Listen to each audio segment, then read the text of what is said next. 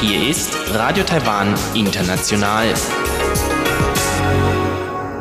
Herzlich willkommen zum halbstündigen deutschsprachigen Programm von Radio Taiwan International. Am Mikrofon begrüßt Sie Sebastian Hambach und folgendes haben wir heute am Montag, den 17. Dezember 2018 im Programm.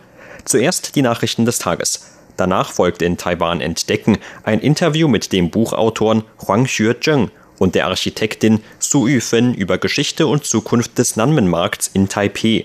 Und zum Abschluss berichtet Eva Trindl in Taiwan Monitor über die wechselhaften Beziehungen zwischen der Regierungspartei DPP und dem unabhängigen Bürgermeister von Taiwans Hauptstadt Taipeh, Ke Wenje. Nun zunächst die Nachrichten des Tages. Höhere Strafen auf Fleischschmuggel nach Taiwan.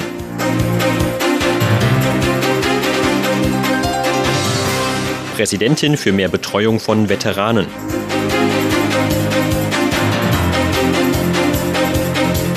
Und erste Vorschläge für Umgang mit Gedenkhalle bis Jahresende. Die Meldungen im Einzelnen. Die Landwirtschaftskommission hat heute höhere Strafen auf den Schmuggel von Fleisch nach Taiwan angekündigt. Damit will die Kommission verhindern, dass sich die afrikanische Schweinepest in Taiwan verbreitet. Laut Kommission wird ab morgen bei einem ersten Verstoß gegen die Regelung eine Strafzahlung in Höhe von 200.000 Taiwan-Dollar, umgerechnet etwa 5.700 Euro fällig. Für nachfolgende Verstöße sind es bis zu eine Million Taiwan-Dollar. Die Strafen gelten für den Fleischschmuggel aus Ländern, die in den letzten drei Jahren von der afrikanischen Schweinepest betroffen waren, darunter China, Russland sowie manche europäische Länder. Präsidentin Tsai Ing-wen rief die Menschen heute dazu auf, die Schweinezucht in Taiwan zu schützen. Präsidialamtssprecher Alex Huang sagte, die Mitarbeit des ganzen Volks wird immer wichtiger. Vor allem, da die Epidemie in China außer Kontrolle geraten ist, rufen wir die Menschen dazu auf, auf keinen Fall Schweinefleischprodukte aus den betroffenen Regionen ins Land zu bringen. Schon eine Packung Würstchen kann Taiwans gesamte Schweinefleischproduktion zerstören. Das darf nicht auf die leichte Schulter genommen werden. Premierminister William Lai wies die Landwirtschaftskommission heute dazu an, ein Epidemie-Kommandozentrum für die afrikanische Schweinepest ins Leben zu rufen. Außerdem kündigte der Premier eine landesweite Übung zur Vorbeugung und Eindämmung der afrikanischen Schweinepest für Ende des Monats an. Präsidentin Tsai Ing-wen hat sich heute für eine stärkere Betreuung von ehemaligen Militärangehörigen ausgesprochen. Dazu gehören laut Präsidentin die Berufsberatung für Militärangehörige im Ruhestand sowie deren Betreuung in den Bereichen Gesundheit und Altenpflege. Ihre Äußerungen machte Tsai beim Besuch von dem Leiter der amerikanischen Legion, einer Veteranenorganisation der Streitkräfte der Vereinigten Staaten von Amerika. Zugleich lobte die Präsidentin die Organisation als ein Beispiel für Taiwan hinsichtlich der Betreuung von Militärangehörigen im Ruhestand. Tsai sagte, ein vortreffliches System der Berufsberatung kann Militärangehörigen im Ruhestand die Möglichkeit geben, ihre Fertigkeiten an allen möglichen Arbeitsplätzen weiter zu entfalten und gesellschaftliche Beiträge zu leisten. Über eine allmähliche Erhöhung des Budgets werden wir dieses System weiter stärken. Die Präsidentin kündigte zudem die Zusammenlegung von Organisationen für die gesundheitliche Betreuung und die Altenbetreuung an. Damit solle ein neues Gesetz für die Gesundheitsversorgung geschaffen werden, von dem Veteranen und deren Familienangehörige profitieren können.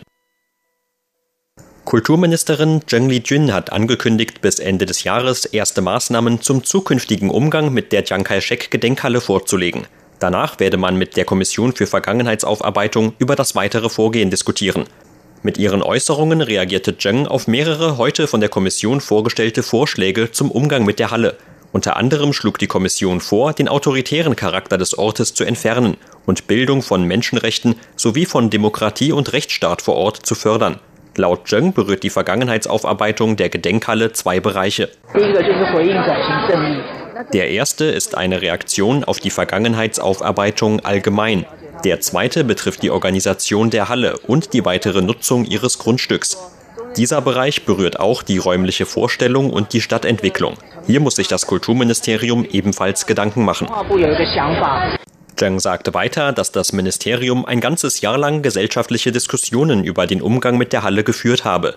Deren Ergebnisse würden zurzeit von einer dafür zuständigen Beratergruppe analysiert.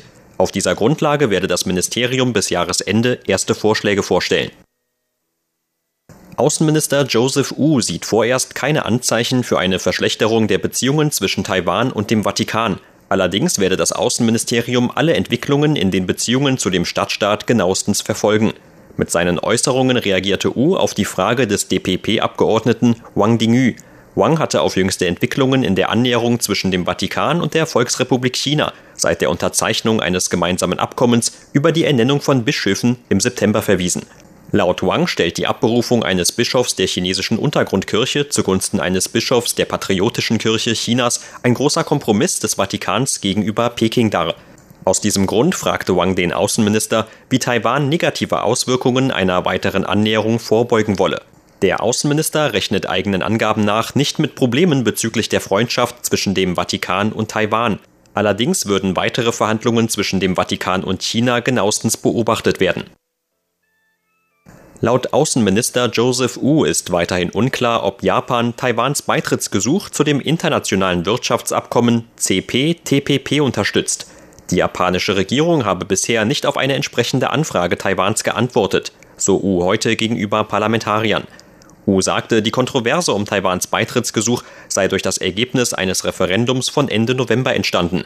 Damals hatte eine deutliche Mehrheit von Taiwans Wahlberechtigten einem Referendumsantrag zugestimmt, der die Beibehaltung eines Importverbots für bestimmte japanische Lebensmittel forderte. Japans Außenminister Kono hatte das Ergebnis des Referendums im Anschluss als enttäuschend bezeichnet und mit einer möglichen Beschwerde Tokios bei der Welthandelsorganisation gedroht. Kono hatte weiter gesagt, dass die Entscheidung Taiwans Beitrittsgesuch zu dem Handelsabkommen beeinträchtigen könnte. Gegenüber Parlamentariern sagte Wu heute, dass das Außenministerium immer noch versuche, den Standpunkt von Japans Regierung in der Frage zu bestätigen. So habe man Informationen über andere Kanäle erhalten, nach denen das Importverbot die Chancen auf einen Beitritt zu dem Abkommen nicht beeinträchtigen werde. So Wu. Aus diesem Grund habe das Ministerium die japanische Regierung um eine deutliche Stellungnahme gebeten. Eine Antwort wird laut Wu in ein oder zwei Tagen erwartet. Das fragliche Importverbot war nach der Nuklearkatastrophe von Fukushima 2011 in Kraft getreten und verbietet die Einfuhr von Lebensmitteln aus den betroffenen Regionen.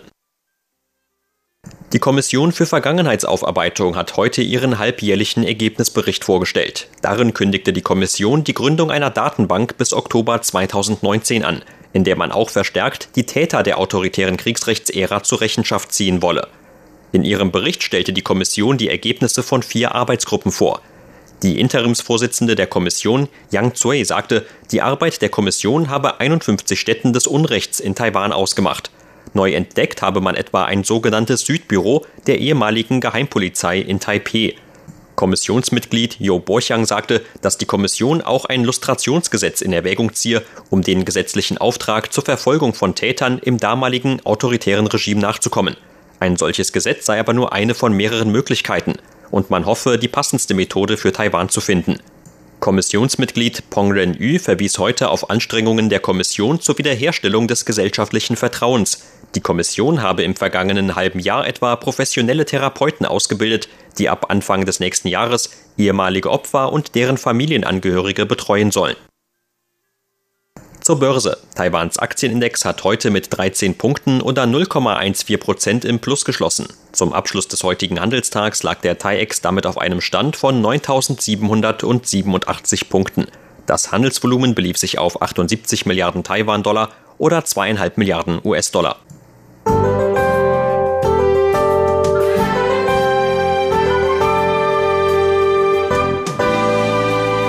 Das Wetter war heute in den meisten Teilen Taiwans sonnig. Im Norden gab es tagsüber Höchstwerte von um die 20 Grad Celsius, im Süden auch bis zu 27 Grad. Regen gab es nur im südöstlichen Landkreis Taidung.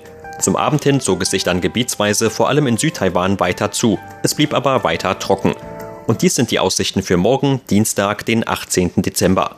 Auch morgen wird laut Wetteramt mit sonnigem bis leicht bewölktem Wetter in Taiwan zu rechnen sein. Im Osten könnte sich der Himmel etwas stärker zuziehen, allerdings sollte es auch dort morgen keinen Regen geben. Die Temperaturvorhersage für morgen lautet 12 bis 23 Grad in Nordtaiwan, in Mitteltaiwan 14 bis 25 Grad und im Süden bis zu 28 Grad. Sie hörten die Tagesnachrichten von Radio Taiwan International am Montag, den 17. Dezember.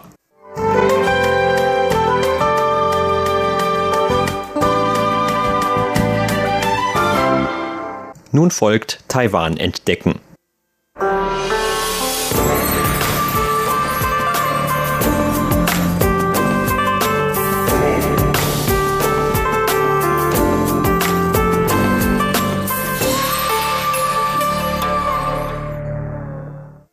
Der Nanmen-Markt im Herzen Taipehs ist seit mehr als 100 Jahren ein wichtiges Geschäftszentrum in der Stadt.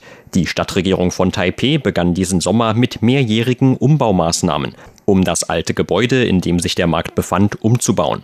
Für größere Probleme sorgte dabei im Vorfeld vor allem die Suche nach einem vorübergehenden Ersatzstandort, damit die weit über 200 Verkäufer in dem Markt auch während der Umbaumaßnahmen ihre Geschäftstätigkeiten fortsetzen können. Das zukünftige Design des Marktgebäudes soll nach seiner Fertigstellung in etwa drei Jahren unter anderem auch die langjährige Geschichte des Marktes widerspiegeln können. Über die Bedeutung des auch bei Touristen beliebten Nanmen-Markts sprachen mit RTI der Buchautor Huang Xue-zheng und die Architektin Su Yufen. Zunächst stellt uns Herr Huang einige der geschichtlichen Hintergründe des Nanmen-Markts vor. Benannt ist der Markt nach dem alten Südtor der Stadt Taipeh, in dessen Nähe er sich befindet. Der Nanmen-Markt ist für die Menschen meiner Generation besonders als ein Verkehrsknotenpunkt bekannt. Der Zhonghua-Marktplatz, der Bahnhof von Taipeh sowie der Nanmen-Markt waren die Hauptverkehrspunkte zum Landkreis Taipeh, dem heutigen New Taipei City. Aus diesem Grund war der Nanmen-Markt für viele Menschen, unabhängig davon, ob sie in Taiwan geboren worden sind oder nicht, ein Ort, an dem sie ihr Verlangen nach ihren traditionellen heimischen Speisen zum Ausdruck bringen konnten. Sie taten dies, indem sie dort die Speisen zubereiteten und verkauften, die sie selbst am liebsten mochten. Gleichzeitig wollten sie mit den Leckereien aus ihren jeweiligen Heimatorten angeben, egal ob sie aus Shandong, Hunan, Shanghai, Sichuan oder auch aus allen möglichen Orten in Taiwan kamen. Sobald jemand aus einem bestimmten Ort dort war, war auch die jeweilige Regionalküche dort vertreten. Ich selbst bin auf die Hongdao Mittelschule in der Nähe gegangen. Für viele Schüler aus der Gegend war der Nanmen-Markt auch immer eine Anlaufstelle, zum Beispiel wenn wir aufgrund von Demonstrationen zum Beginn der Demokratisierung in Taiwan spontanen Unterrichtsausfall hatten. Dieser Ort hat nicht nur eine historische und verkehrstechnische Bedeutung, sondern spielt auch für das gemeinsame Aufwachsen von Menschen aus Taipei und New Taipei eine wichtige Rolle. Die Gründung des Nanmen-Markts geht auf das Jahr 1906 zurück. Damals hatte Taiwan bereits etwa ein Jahrzehnt unter japanischer Kontrolle gestanden. Während der japanischen Kolonialzeit war dieser Markt tatsächlich eine Art von Genossenschaft für japanische Militärangehörige und Beamte, die in der umliegenden Region wohnten. Wie jeder weiß, befinden sich noch heute viele weitere Gebäude aus der japanischen Kolonialzeit, wie das heutige Präsidialamtsgebäude in der Nähe. Der Markt versorgte damals ausschließlich den täglichen Bedarf an Lebensmitteln für die dort lebenden Japaner. Die Ausgaben wurden direkt von ihren Gehältern abgezogen, sodass sie für den Einkauf auf dem Markt noch nicht einmal Geld mitführen mussten. Damit wollten die Japaner die Lebensmittelsicherheit und den Zusammenhalt dieser Gemeinde fördern. Wenn man noch weiter in der Geschichte zurückgeht, zur Zeit der Gründung der Stadt Taipeh, lag dieser Ort noch etwas mehr am Rande der Stadt, in einem Gebiet, in dem sich die etwas späteren Einwanderer aus China niederließen und in dessen Nähe es mehrere Hackerdörfer gab. Aufgrund seiner epochenübergreifenden Geschichte ist der Ort gewissermaßen zu einem Beispiel für die Verbindung der unterschiedlichen Kulturen in Taiwan geworden. Der Ort war früher zudem ein wichtiges religiöses Zentrum für den Volksglauben um die Erdgottheit Tudigong. Eine Statue des Tudigongs überstand sogar den Bomberangriff der Amerikaner während des Zweiten Weltkriegs. Noch heute befindet sich die Statue im zweiten Stock des Nanmen-Marktgebäudes. Die Besonderheiten des Nanmen-Markts berühren also sehr viele Bereiche und seine Bedeutung steht derjenigen der Chiang Kai-shek-Gedenkhalle in nichts nach. Eine im Vorfeld der Neubauarbeiten oft gestellte Frage betraf den Grad, zu dem ein neues Gebäude für den Nanmen-Markt diese vielfältigen geschichtlichen und kulturellen Einflüsse widerspiegeln können sollte. Ich selbst bin der Meinung, dass sich der Nanmen-Markt nach seiner ursprünglichen Gründung im Jahr 1906 immer wieder an die Bedürfnisse der Bevölkerung und der jeweiligen lokalen Verwaltungspolitik angepasst hat. Erst dadurch entstand der Markt so, wie wir ihn heute kennen. Heute braucht das Gebäude, in dem er untergebracht ist, nicht nur strukturelle Verbesserungen. Gleichzeitig müssen auch Anpassungen wegen der Erweiterung der Wanda-Metro-Linie vorgenommen werden, die den Transport von Menschen in der Gegend effektiv regeln können. Wichtig ist eigentlich also das Grundstück, auf dem der Markt steht und nicht so sehr, welches Gebäude man irgendwann einmal dort aufgebaut hat und dessen Lebensdauer nun aus irgendwelchen Gründen verlängert werden sollte. Es geht vielmehr darum, ob es eine Möglichkeit gibt, wie man Erinnerungen und Werte, die mit diesem Ort in Verbindung stehen, bewahren kann, um damit ein neues Wahrzeichen für die Stadt Taipei zu schaffen. Die Architektin Su Yufen erklärt die Designphilosophie hinter dem neuen Gebäude, in das die Verkäufer des Nanmen-Markts in ein paar Jahren wieder zurückkehren können sollen. Ich denke, dass der Nanman-Markt genügend Wiedererkennungsmerkmale haben sollte. Das bedeutet zum Beispiel, dass heutzutage nicht nur die Leute zu dem Markt gehen, die dort in der Nähe wohnen. Wir hoffen auch, dass wir über die Kultur des Marktes unsere besondere, eigenständige taiwanische Kultur zum Ausdruck bringen können. Wir sollten also versuchen, Touristen dorthin zu locken. Darum sollten wir uns fragen, ob die Touristen den Markt direkt wiedererkennen können, wenn sie nur ein Foto davon sehen. So ist es zum Beispiel bei dem Markt von Barcelona der Fall, den jeder direkt wiedererkennen kann. Diese Art der Wiedererkennung muss schon auf den ersten Blick der Touristen erfolgen können, damit sie auch wirklich dorthin gehen, um sich den Ort, die Menschen sowie die Kultur dort anzuschauen. Abgesehen von dem äußeren Aussehen müssen wir auch das Innere planen, damit wir nicht nur eine Hülle schaffen, in der Annahme, dass die Verkäufer sich innen drin von selbst einrichten. Die Verantwortung eines Architekten liegt darin, die Vergangenheit sich entfalten zu lassen und von dieser Grundlage der Vergangenheit aus in die Zukunft zu schauen. Aus diesem Grund dürfen Geschichte und Kultur des Nanmen-Markts nicht in dem Design des neuen Gebäudes verschwinden. Stattdessen gilt es, diese vergangenen Spuren mit in das Gebäude einfließen zu lassen. Allerdings soll es sich dabei auch nicht um ein Kulturmuseum handeln. Vielmehr muss diese Vergangenheit als ein Bestandteil der Korridore zwischen den Verkaufsständen oder als ein Bestandteil des Miteinanders der dortigen Menschen bewahrt werden. Laut Frau Su sollte der Markt nicht nur Einkaufsmöglichkeiten für die Menschen aus der Umgebung bieten. Darüber hinaus sollte er auch einen Beitrag zur gesellschaftlichen Bildung leisten. Unsere Kinder, egal ob sie im Kindergarten oder der Grundschule sind, denken bei Unterricht außerhalb der Schule zuerst immer an den Taipei Kindervergnügungspark, den Da-An Park oder das Technikmuseum. Aber warum sollen sie nicht auch einen Ausflug zu einem Markt unternehmen können, um dort etwas über die Jahreszeiten oder die Lebensmittel zu lernen? Ich finde, dass die Kinder im Rahmen ihres Kennenlernens von Lebensmitteln in einem ersten Schritt auf einen Markt gehen könnten. Dort lernen sie dann zum Beispiel, woher die ganzen Lebensmittel überhaupt kommen.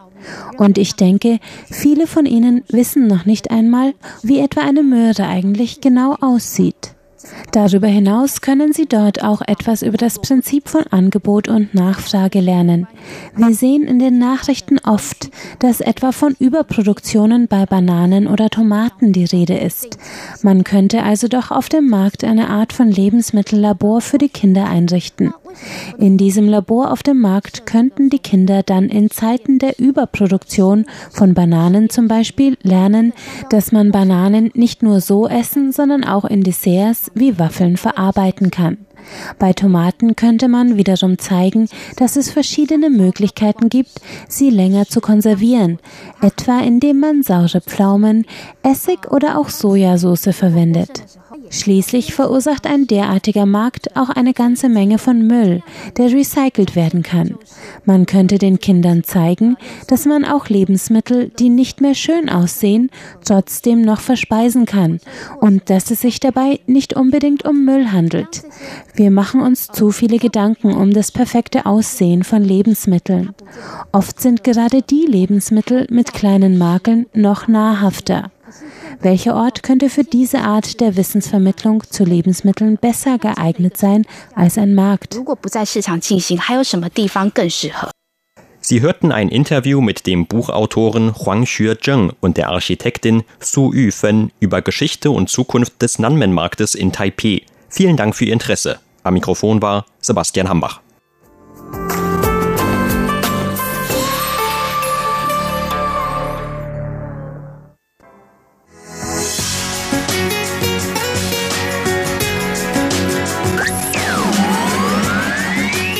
Radio Taiwan, international aus Taipei.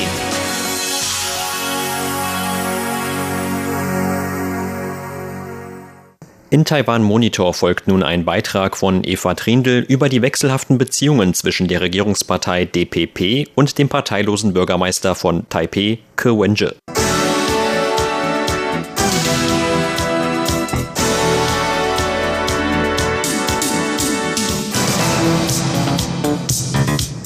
In letzter Zeit ist in Taiwan oft von der weiß-grünen Beziehung die Rede. Auch in Taiwan werden den politischen Lagern Farben zugeordnet. Blau für das blaue politische Lager um die Kuomintang, die KMT, grün für das grüne politische Lager um die Regierungspartei DPP, die Demokratische Fortschrittspartei und mit der weißen Kraft sind die Unabhängigen gemeint. Im konkreten Fall nun der Bürgermeister der Stadt Taipei, Ke Wen-che. Bevor Ke Bürgermeister von Taipei wurde, war er als Arzt und Professor am Universitätskrankenhaus der Nationalen Taiwan-Universität tätig. Vor vier Jahren hatte bei der Bürgermeisterwahl in der Stadt Taipei der unabhängige Kandidat Cohen-che die Wahl mit einer deutlichen Mehrheit vor dem KMT-Kandidaten gewonnen, mit der Unterstützung der DPP, die vor vier Jahren bei der Bürgermeisterwahl der Stadt Taipei keinen eigenen Kandidaten aufgestellt hatte und den unabhängigen Kandidaten Cohen-che unterstützte.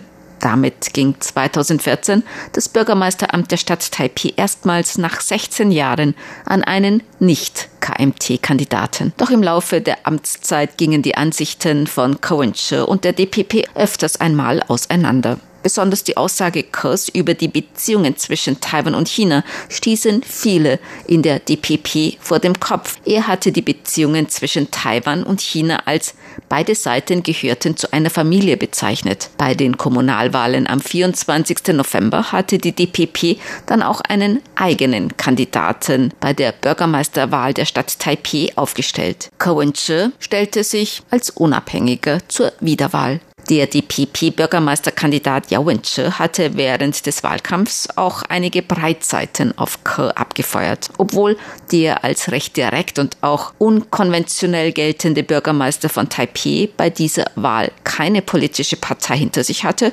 und von den beiden politischen Lagern beschossen wurde, gewann er trotzdem mit einer hauchdünnen Mehrheit vor dem KMT-Kandidaten. Der DPP-Kandidat wurde mit unter 20 Prozent nur Dritter. Nach den Kommunalwahlen gab es dann verschiedene Versuche von Seiten der DPP, die Wogen zwischen der sogenannten weißen Kraft und dem grünen Lager wieder zu glätten. Es scheint, dass die DPP den Weg für eine Zusammenarbeit mit Ke wieder ebnen will. Doch auch von Seiten der KMT kamen Signale, die auf Interesse an einer Zusammenarbeit mit Coventure hindeuteten. Und die Medien spekulieren ja immer wieder, ob Coventure wohl auch Interesse daran habe, sich an der Präsidentenwahl im Jahr 2020 zu beteiligen.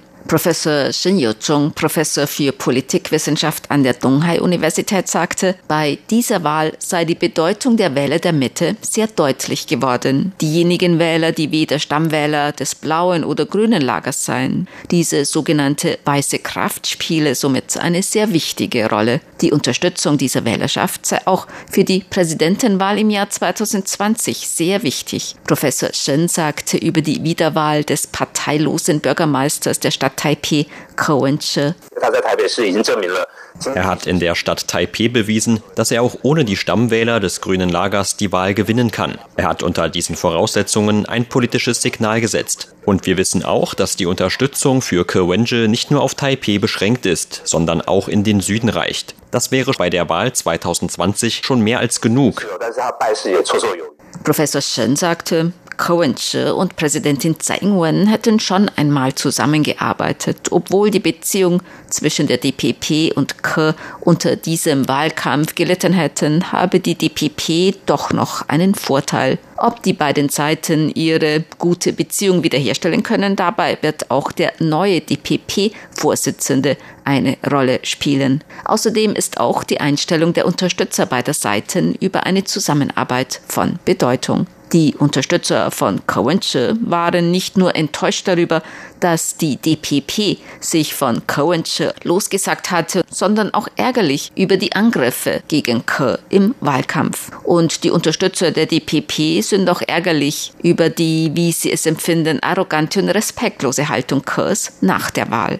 Professor Wang Ye-li, Professor für Politik an der Nationalen Taiwan-Universität, sagte, dass bei der derzeitigen politischen Situation in Taiwan die dritte Kraft, die Wähler der Mitte oder Wechselwähler, sehr wahrscheinlich den Ausgang einer Wahl bestimmen. Die Ergebnisse der Kommunalwahlen im November bedeuteten nicht unbedingt, dass das blaue politische Lager seine Unterstützerbasis ausweiten konnte. Es bedeutet eher, dass der größte Teil der Wählerschaft der Mitte Kandidaten des blauen Lagers gewählt haben. Professor Wang sagte, bei der nächsten Präsidentenwahl werden die Mittewähler und Politiker wie Coventure ebenfalls eine Schlüsselrolle spielen. Und außer eine Zusammenarbeit anzustreben, müssten die Parteien eventuell auch mit der Kandidatur von Ke selbst rechnen. Professor Wang sagte, der Anteil der sogenannten Wähler der Mitte oder der Wähler, die keine bestimmte Partei unterstützen, dazu gehören sehr viele junge Wähler, die nicht unbedingt das blaue oder grüne politische Lager unterstützen, steigt von Jahr zu Jahr an. Und Kerwenje spielt bei diesen Wählern der Mitte eine große Rolle. Ich denke, dass das grüne und das blaue politische Lager bei ihren Bemühungen um Kerwenje auch diese Wählerschaft der Mitte im Auge haben. Oder die wichtige Rolle, die er bei den jungen Wählern spielt. Auch vom blauen politischen Lager gab es schon Überlegungen, Möglichkeiten für eine Zusammenarbeit mit Covenche zu suchen. Doch die Voraussetzungen seien gemäß dem Direktor des Entwicklungskomitees der KMT, Li Zehua, nicht besonders gut. Li sagte, dass Covenches Ansichten zur Souveränität und Unabhängigkeit Taiwans näher an der DPP stünden. Die Aussage von Ke Beide Seiten der Taiwanstraße gehörten zu einer Familie, bedeutet nicht unbedingt, dass Ke der Ansicht der KMT näher gekommen sei. Dies müsse man weiter beobachten. Auch werde die KMT für sich kämpfen und nicht auf die Spaltung der Gegenkandidaten setzen. Li Zhehua von der KMT sagte, Ke Wenje ist nur eine Einzelperson. Ob seine politische Einstellung der unserer KMT entspricht, ist eine Frage, über die wir alle diskutieren müssen. Wenn unsere ideologische Einstellung in unterschiedliche Richtungen geht, wäre dann eine Zusammenarbeit nicht, als würde man einen Pakt mit dem Teufel schließen? Die stellvertretende Generalsekretärin der DPP, Xu Jiaqing zeigte sich vorsichtig optimistisch. Sie zitierte Covencher selbst, der gesagt hatte, man muss wenig Feinde und viele Freunde haben. Sie sei überzeugt davon, dass Kerr wisse, was das Beste für seine zukünftige Regierung sei. Bei Wahlen gehe es schon einmal heiß her, das sei kaum zu vermeiden. Die Wahlen seien aber nun vorüber. Nun sollte man gegenseitige Provokationen vermeiden, um die Unterstützer der anderen Seite nicht vor den Kopf zu stoßen. Die stellvertretende Generalsekretärin der DPP, Xu Jiaqing, sagte, Lassen Sie es mich mit einer Metapher ausdrücken. Nehmen wir an, ein Mann und eine Frau finden Interesse aneinander und sind im Prozess, sich anzunähern. Doch dann kommt der Frau unerwartet etwas zu Ohren, dass der Mann vielleicht nicht so aufrichtig ist. Sie denkt, sie muss achtsam sein. Wenn solche kleine Reibereien zwischen den beiden sich dann anhäufen, führt das schließlich dazu, dass ihre Beziehung nicht zustande kommt. Man muss sich diesen Problemen rational stellen. Das ist unsere gegenwärtige Ansicht. Am vergangenen Donnerstag gab es ein Treffen zwischen Cohen und Präsidentin Tsai Ing-wen. Dieses Treffen haben die Medien genauestens beobachtet und festgestellt, dass die Interaktion zwischen Ke und Tsai nicht so rege war und Ke relativ ausdruckslos gewirkt habe. Der unabhängige Bürgermeister der Stadt Taipei, Ke Wen-che, ist offenbar von den Versöhnungsgesten der Regierungspartei DPP im Moment noch nicht so überzeugt. Sie hörten das halbstündige deutschsprachige Programm von Radio Taiwan International am Montag, den 17. Dezember 2018. Unser aktuelles Radioprogramm und weitere Sendungen können Sie im Internet on demand hören unter der Adresse www.de.rti.org.tv. Weitere Informationen und Videos von der RTI Deutschredaktion rund um Taiwan finden Sie zudem auf unserer Facebook-Seite